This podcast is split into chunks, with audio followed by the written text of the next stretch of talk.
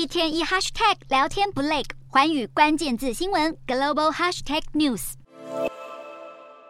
被簇拥在人群当中，和热情的支持者握手拥抱。巴西前总统波索纳洛在去年总统大选中落败，滞留美国近三个月以后，三十日终于返国，迎来支持者热烈欢迎。波索纳洛降落以前，就有大批民众聚集在机场准备接机，许多人身上披着巴西国旗，高喊着口号，迫不及待看到波索纳洛现身。波索纳洛去年败选后，没等任期届满完成交接，就以休息为由飞到美国，这个举动却遭到反对者批评，是在试图逃避国内的司法案件调查。如今波索纳洛重新回归，他表示。将重返政坛。高举保守主义大旗，带领反对党对抗左派总统鲁拉。其实波索纳洛官司缠身，在巴西面临至少五个最高法院的调查，其中包括煽动一月八日的暴乱，以及试图非法保留沙乌地赠送的昂贵珠宝。另外，选举法院也在调查十几个去年大选发生的案件。当时波索纳洛被指控无凭无据控诉选举投票系统舞弊。如果波索纳洛在任何一个案件中被判有罪，恐怕将遭到褫夺公权，而无法参加下届大选。